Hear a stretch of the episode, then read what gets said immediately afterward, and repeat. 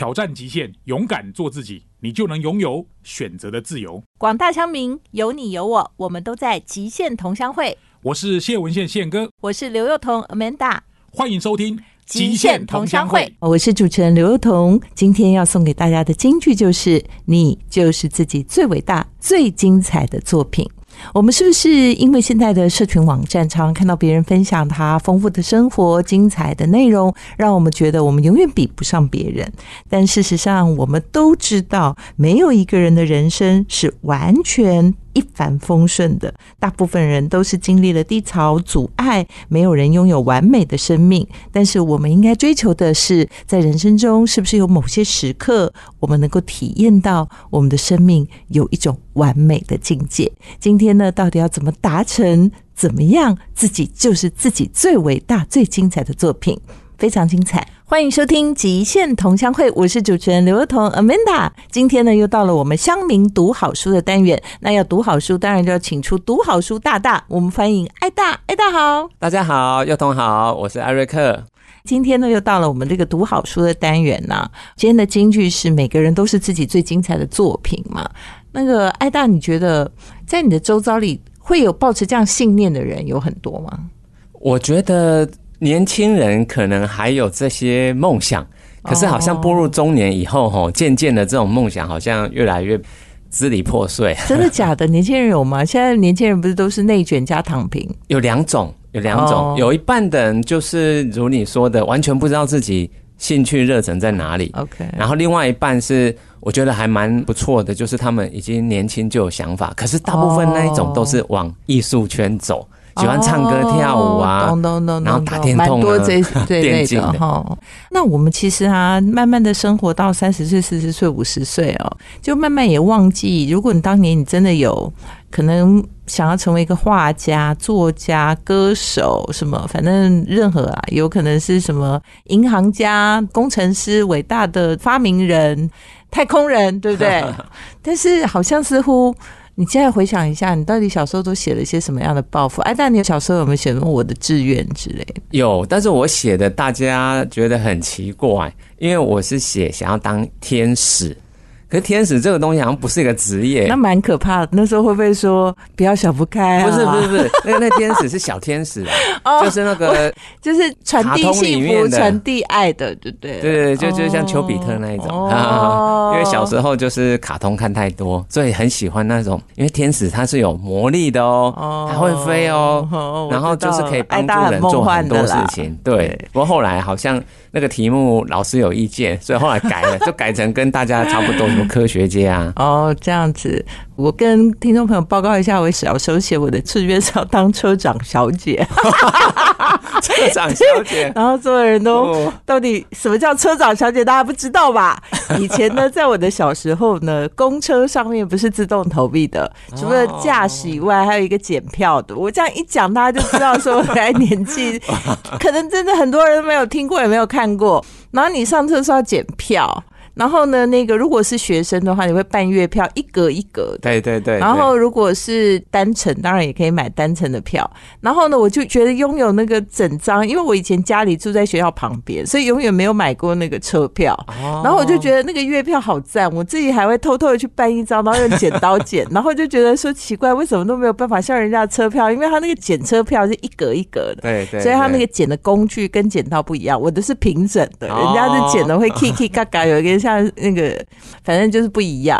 所以我小时候觉得那个哇，那车长小姐权力超大的，她就是上车可以给你检票，然后可以干嘛这样，然后哦就很羡慕她。所以我小时候的志愿是第一次听到。车长小姐。因为我到处去学校演讲嘛，有时候是国中生甚至小学生，那他们的那个志愿啊，或者是将来要做的梦想，哦，那个天马行空。但是我是第一次听到车长小姐我姐，这个是很落地的，我这个比较天马行空。好啦，回归正题，其实我们跟大家谈这么多，就是想说轻松的，因为我们常常在谈自己的热情啊，好像找寻自我啊，或者你的天赋啊，我觉得某种程度也是一种压力。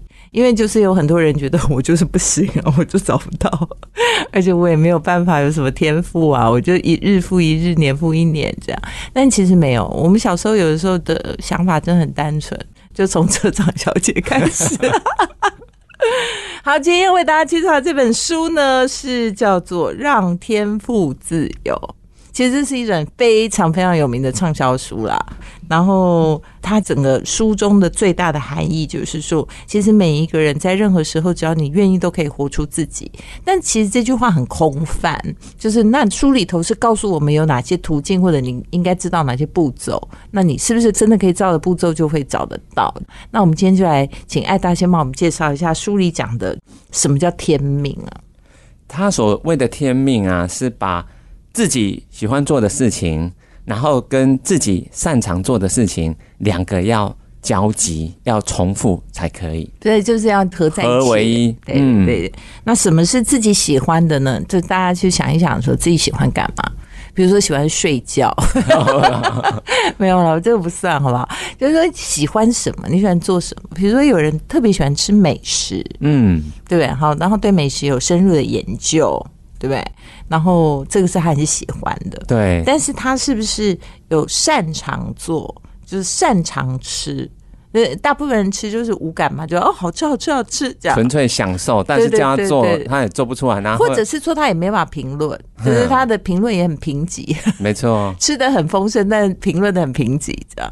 所以他其实是必须要喜欢做，加上擅长做。对。那他有哪四个关键问题啊？嗯，他。有提到第一个就是天资，什么是你真正的力量所在？那第二个是热情哦，哪些事情会让你永远充满活力？第三个问题是你的态度，到底你是让际遇呢左右了自己的生命，还是用态度去创造自己的运气？那第四个也就最后一个问题是说，你要如何为你的热情找到实践的管道？那但是这四个问题都是大灾问啊，所以它整本书就是围绕在这四个问题上面。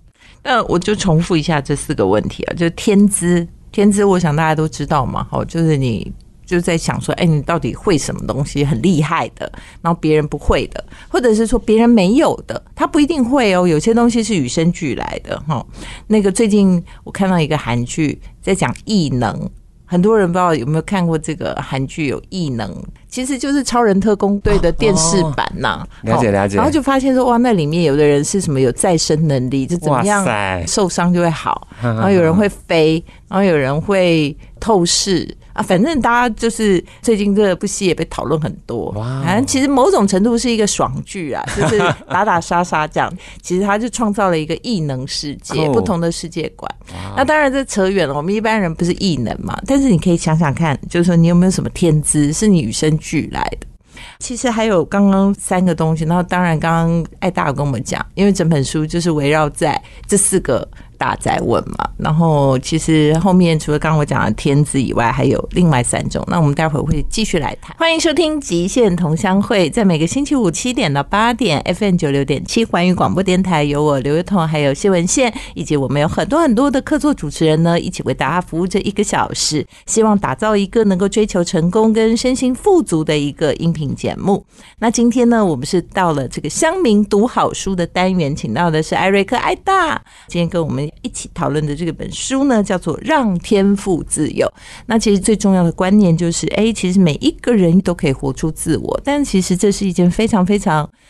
难，而且坦白讲，我就觉得看到压力有点大的问题，就是感觉好像现在没有活出自我。万一我已经五十岁了，还没找到自我，感觉我其实人生就已快结束了，真的觉得难过。那艾达刚刚帮我们分享的四个关键问题啊，第一个就是天资嘛。那艾达，你有没有觉得自己就是与生俱来有什么特别的能力？其实哈，我觉得人的这种所谓的天资或天赋。有分两大类，一种是外显的，嗯，比如说一个人很会唱歌跳舞，这个你一看就知道啦，哦，所以可以马上声音很好，对，所以是马上会让所有人可以感受。可是有另外一种是属于隐性的，对，像我自己的天赋是隐性的。那你的天赋是什么？很有纪律，这算天赋吗？哇，这个超有的，好不好？因为我从小就喜欢，比如说几点做什么，几点做什么，然后要很准时结束，我就一种成就感。可是你老实说，你这种天赋，你讲出来，大家觉得不会不会。我跟你讲，其实啊，这就是天赋。但是你有智慧啊，可是没有没有年轻人，他们觉得，我们现在就是要跟大家一起讨论这件事情。我为什么要问艾达这个问题？因为我其实小时候也有一个天赋，然后我觉得我一直用到现在。但是我其实是到了大概四十几岁的时候，我才知道说，哦，原来这个天赋我是可以这样用的。因为我其实以前念哲学系，然后我有一个很特别的地方，就是我很容易在很短的时间记住很多事情。就是比如说一篇文章，我可以在很短的时间把它全部记下来，但是很快的时间就把它吐出去。但是我可以记下来吐出去以后。不记得我看过这个东西，就是说我的短期，就是大家讲那个暂存记忆体有没有？我有非常强力这方面的能耐。而且越年轻的时候越厉害，现在年纪大了比较记不住，所以我以前小时候如果老师是考那种就是随堂测验吗？就是说有一个笔记，然后他照笔记考，就是说哎，就有一个范围，然后照笔记考。我曾经有一字不漏的把所有东西都背下来，就是数量不能多啦，你懂吗？遇到大型的考就完蛋了，但是小考很厉害，就是只要有范围，然后如果老师出的题目都是一模一样的，对不对？就是靠背嘛，对不对？哎，那我可以在前一天把它全部背下来，第二天的考卷写的基本上一字都不太差，然后送出去，然后可能我就九十八分、九十九分、什么一百分之类，对不对？但是我告诉你，等我拿到考卷再看到它的时候，我完全不能相信 那张考卷是我自己写的，因为我对那些内容觉得我丝毫没有任何的感受。这也太酷了吧？对，但是我小时候就只能拿来用考试。对，没有任何其他的，就是说或许他在我的生活中有一点点帮助，但是我觉得我从来没有把它真的怎么样发挥过，就没有特别的，好像派上用场，因为大家会以为哦。我们会讲的那种天资啊，是一种叫做，比如说啊，你就是很会唱歌，所以很明确的哦，因为你很会唱歌，你可以当歌星。对，还是说你会一件什么事情的天资好，然后我们就会觉得像莫扎特坐在那边哇就可以弹琴了，就是天才。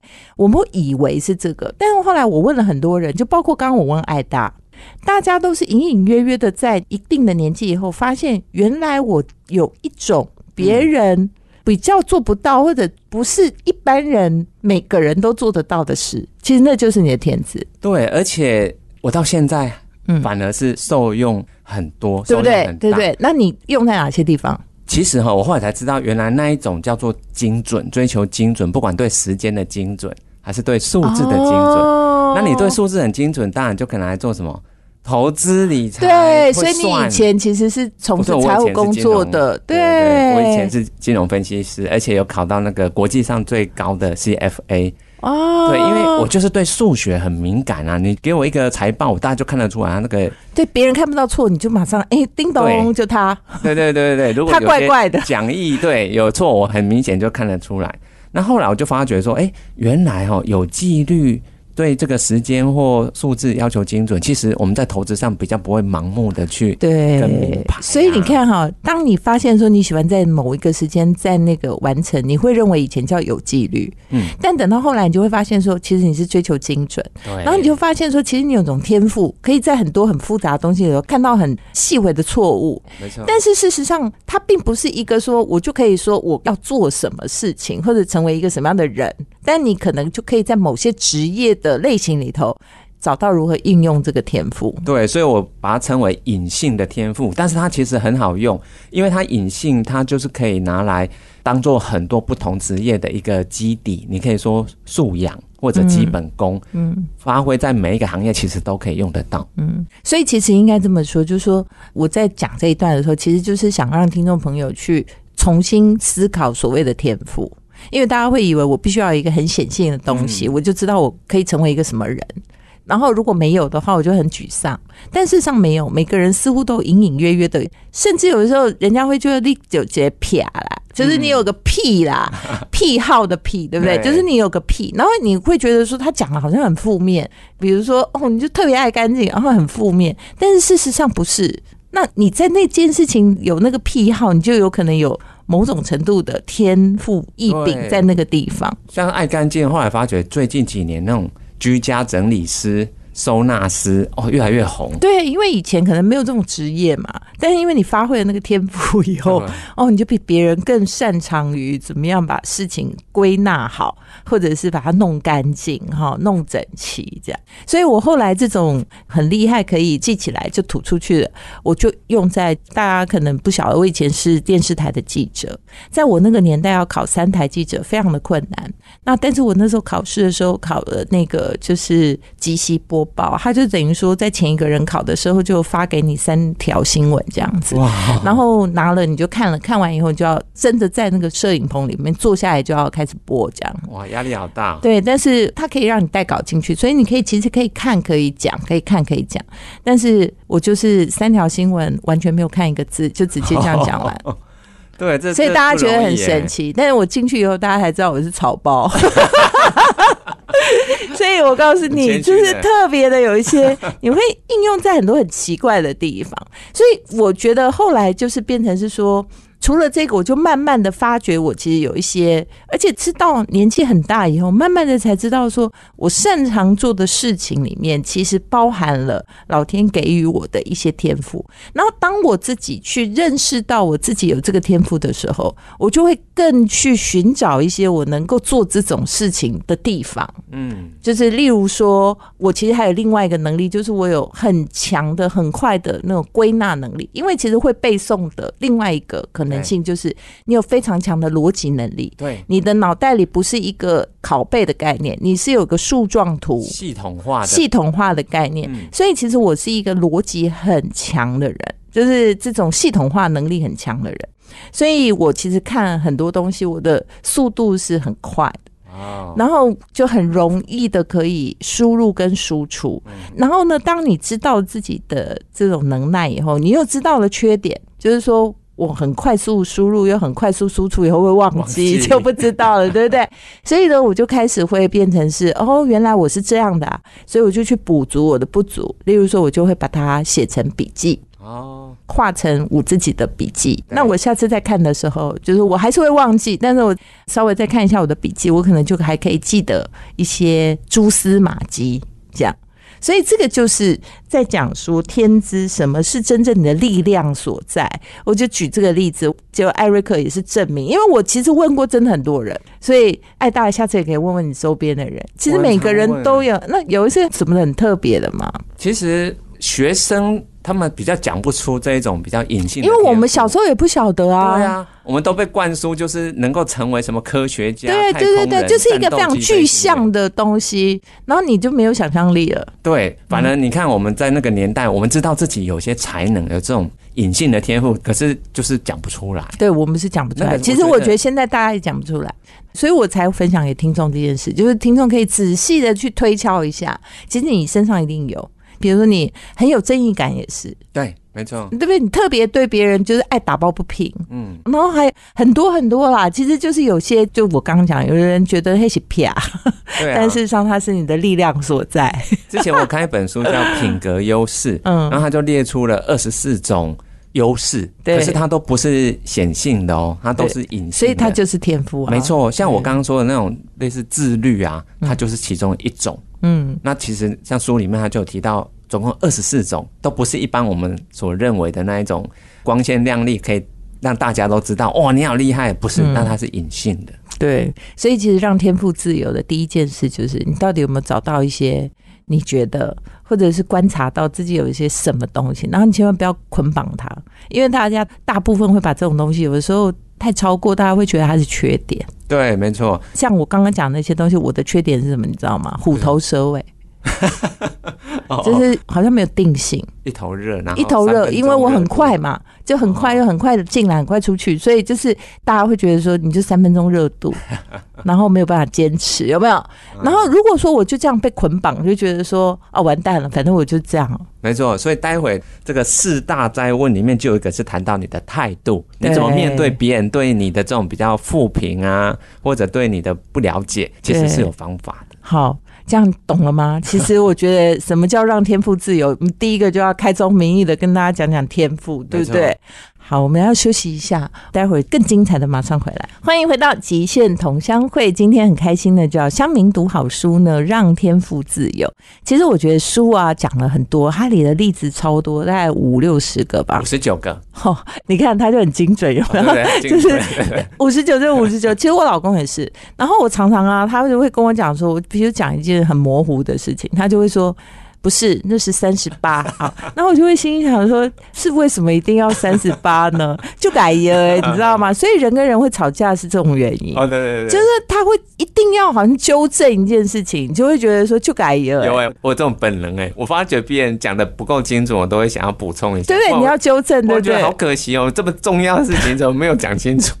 对，但是我告诉你，跟这种人相处超烦，压力很大。对啊而且你是觉得说好像要补充，但别人听起来感觉是你为什么一直要纠正我正？对，所以大家有没有发现，其实我们虽然都一直往正向的想法看，但有的时候你如果有一些被人家讨厌的地方啊，其实你往别人讨厌你的地方去找，说不定你就找到了你的天赋没。错，有可能，有可能吗？哈，好啦，我们在讲说让天赋自由，其实意思就是说，你必须要先释放一下，你觉得你好像很会什么东西，或者是被人家特别诟病你什么事情，那你就要去感受一下。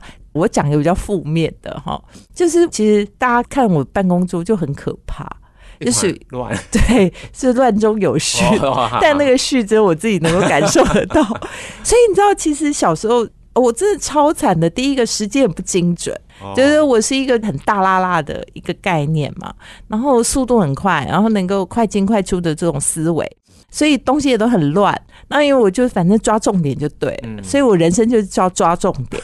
但是这个是我老了以后才知道我叫抓重点呐、哦我们小时候大人在看我们的时候，你知道批评到体无完肤、一无是处，会 就是什么啊，你这个这么混乱啦，哈，哇，毫无头绪啊，人生就是一团就是打烂仗啊，看你的房间就知道啦。然后什么虎头蛇尾啦，一事无成啦。然后我跟你讲，所有各种负面的成语对超多的，我跟你讲，什么我都听过。所以我说那个自由，就是说，当很多人批评你这些事情的时候，其实你现在可以想一想，你被批评最多的是什么？然后你去找那里面，你有可能就找到天赋。没错，其实天赋这东西，它有时候就是两面刃。你用的好的时候，它是哇，可以这个横扫千军，对，没错，哇，一夫当关，万夫莫敌。可是如果你不知道怎么用，反而你会被大家指责说你好像就是因为你就是那个天资，其实是很容易显现出来。所以我说嘛，那个小时候绝对不会知道，小孩子怎么可能知道？你到了青少年也不一定会了解，你可能是慢慢慢慢摸索，而且你还要有一些机缘。对不对好很重要。所以，我们接下来就要来看说，哎，那你接下来除了天资以外，还有哪三件事情？那作者呢是指出了第二东西叫做热情。嗯，热情就是哦，什么事情会让你充满活力，而且你在做这件事情的时候啊，浑然忘我，完全忘记时间。嗯，所以有一本书叫《心流》，其实大概描述的就是这一种，你进入心流状态啊，你的时间感已经消失了，对整个人就沉浸在那里面。对。那艾大可不可以跟我们举一下，你的人生有没有什么出现心流的有，我每天至少心流好几个小时，啊？真的就是读书、看书。所以你知道，我一年会读一千本书，不是一百本哦，是一千本。这个一千本，这个没有心流办不到。啊，对，这一定要心流，因为你如果一直会感受到时间的流逝的话，其实那是一个很痛苦的折磨。对，而且你就太在意的时间这件事情，对，你一定要完全投入到你连时间都忘记不理它了，对，嗯已经不重要了。你那个整个心神就集中在一个点，那个点就是顺着那个书的作者他想要跟你传达的流向，你就顺流，很快很快一直流过去。所以我平均速读一本书大概就是十五分钟，十五分钟读一本啊。所以我最常做的就是去书店啊，然后就站在那个畅销书排行榜前面，我一站会站一个小时，你看然后读四本。你看现在书是不是很难卖？呃，不是，呃有一个爱大车在那边然后我会买，至少我会买一本回去。啊，没有啦，开玩笑的好不好？爱大，你看多紧张，他就特别精准，那我就特别的喜欢捉弄他。那应该我说，爱大坐在那个上面十五分钟看一本，整个柜子都看完了，对不对？一个小时走人，哦，一个小时走人，顺便带走一本书，有结账的。哦，对对对有来没爱书之人嘛，爱书之人呐、不晓得大家有没有什么心流的感受啊？但是我不知道大家有没有什么浑然忘我的做一些事情的时候，你会觉得好像很忘我。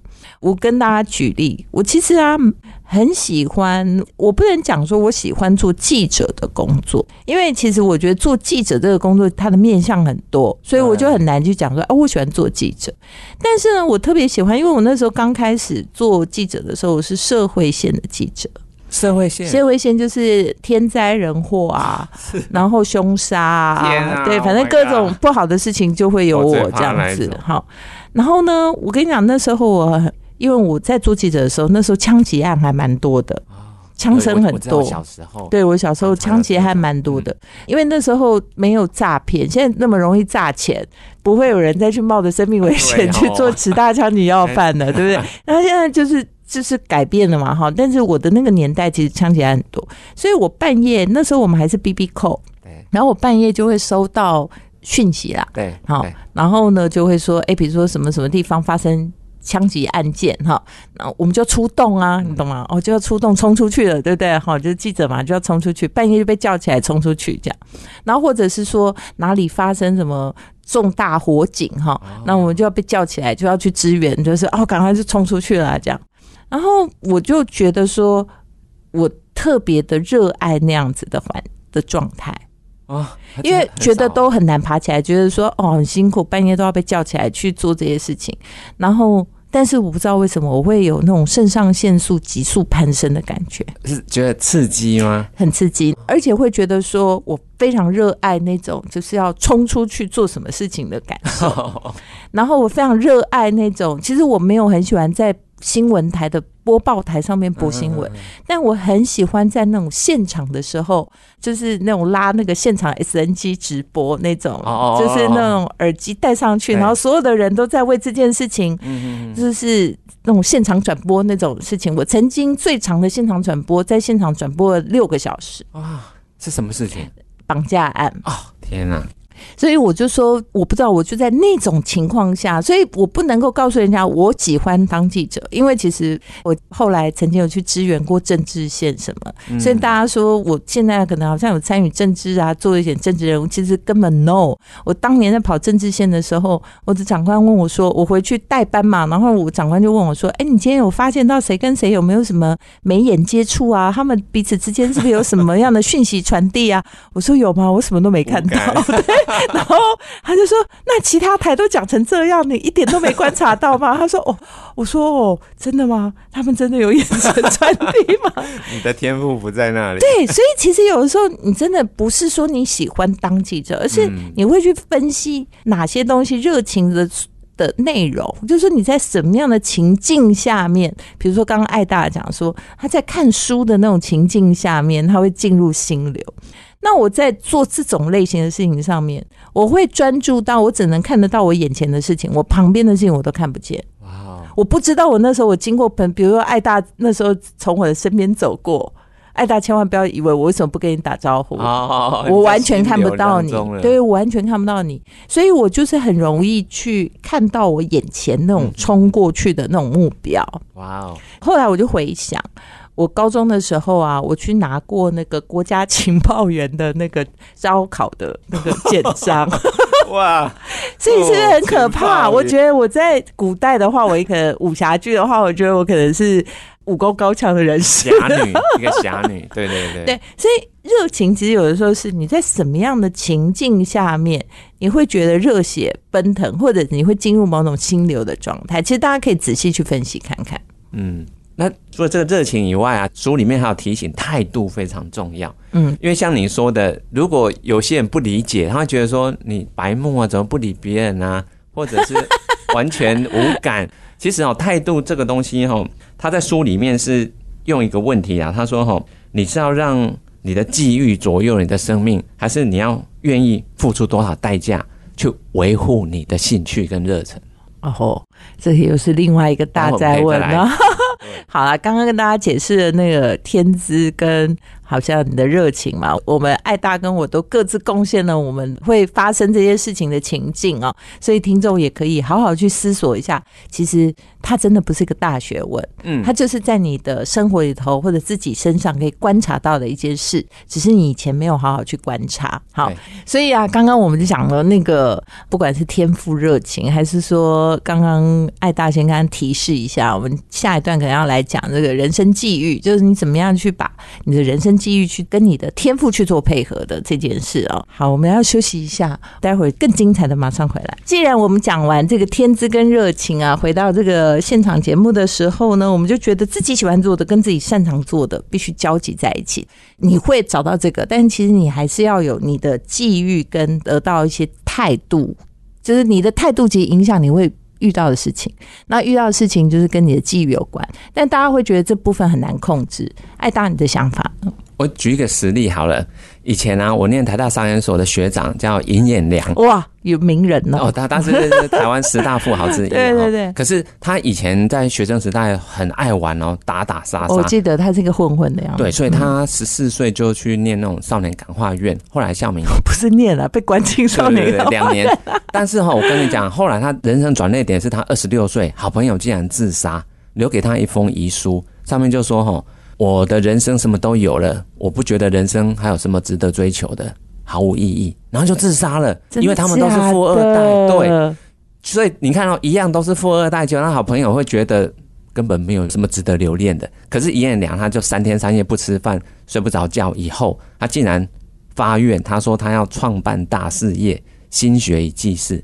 所以你看哦，明明是富二代，结果有人找不到人生意义就自杀。就一彦良后来真的是创办了一些学院啊而，且他现在做一个唐奖，对所以他那个唐奖，他的定位是亚洲的诺贝尔奖。哇，对，所以其实我觉得殷彦良他其实是真的也做了不少的事情了哈。艾大已经用这个故事跟我们讲什么是你的态度，对不对？同样都是富二代，同样都很有钱，不用思考任何东西嘛。但是你一念之差，你就会选择不一样的人生。那当然，机会呢，你觉得热情会寻找到那个机会吗？他书里面其实有做一个建议哈，要去辨认出我们生命中的良师。所以，我们生命中如果遇到一两个很好的导师，其实我们命运就改变了。嗯那我自己本身是在二十一岁的时候遇到一位叫做翁景明教授，不过他癌症去世啊，嗯嗯他就是那一种哦超有热忱的，而且他把百分之八十的所得啊全部捐给那他影响了你？什么呢？他就是在上课的时候啊，甚至会跳上桌子讲台上去演那些广告。哦，就是热情到你觉得会被他感染对啊，我们就觉得得说，哇，这个太有趣了，所以我那时候就是为了他去念商研所的。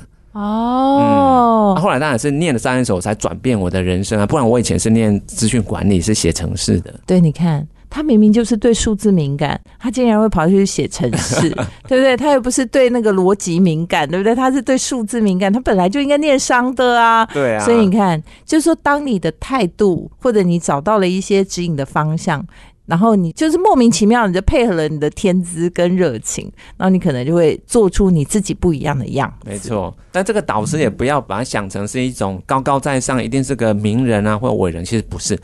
只要因为有一个人，他让你的想法改变了，嗯，从此你掌握到自己的那个热忱，而且愿意持续不断去付出努力，你人生就改变了。所以这样子都可以称为导师，其实生命中处处是老师啦。真的真的。你其实更好的事情是，有的时候敬畏大自然也是个方法。嗯，对，就是说去爬山，为什么有人觉得登泰山而怨天下，对不对？对，就是觉得说，哇，我坐在那边，我就有很多启发。这种也是一个可以，你知道，重新沉淀自己，然后好好去想想我们刚刚讲的那些问题。对，好啦，今天这个让天赋自由，其实我相信很多人都看过这本书。那今天在我跟那个爱大搞笑之下呢，不知道大家会不会对自己的人生有更深入的这种体会啊？所以呢，天资、热情、态度、机会，不晓得大家对于这四件事的看法怎样？然后有没有在自己的人生当中去寻觅看看，你在这四个面向上，你有什么样子的获得跟什么样子的觉察？好，今天非常谢谢爱大，让天赋自由，我们下周见喽！欢迎收听。听现场观点，我是 Manda 刘通。我觉得啊，如何回应我们自己内心的呼唤呢、有时候不是你想要成为一个什么样子具象的一个职业的人。当然，如果你能够找到职业很棒啊，你想成为一个科学家、你们发明家，还是说你想成为律师、老师或医生？但其实啊，有时候在想这些具象的职业之前呢、你要不要先想想你真的喜欢做什么事情？其实人生最大的成就是实现自己的天命。那我觉得，在我刚刚跟大家分享我的人生的时候，其实我就是很喜欢那种及时现场，然后有正义，然后能够捍卫别人，然后能够去保护什么事情或者为谁发声，然后再配上我那种天赋，就是很容易可以记到事情，然后记起来事情，然后以及很快的可以逻辑分析。我觉得我就在每一次在做那种事情的当下，会觉得热血澎湃。所以我并不是说我一定要做我现在的职业，我也不一定我不能换到另外的职业。反正只要在每个职业里面呢，我找到那样的场景呢，我都会觉得我有一种活着的感觉。所以今天呢，要送给大家的金句是说呢，每个人的人生都不完美，我们都每天会有低潮跟阻碍，我们不可能有一个都完美的生命，但是我们都在我们的生命过程的某些时刻去找到属于我们每一个人的完美境界。今天非常谢谢大家收听，我们下周见。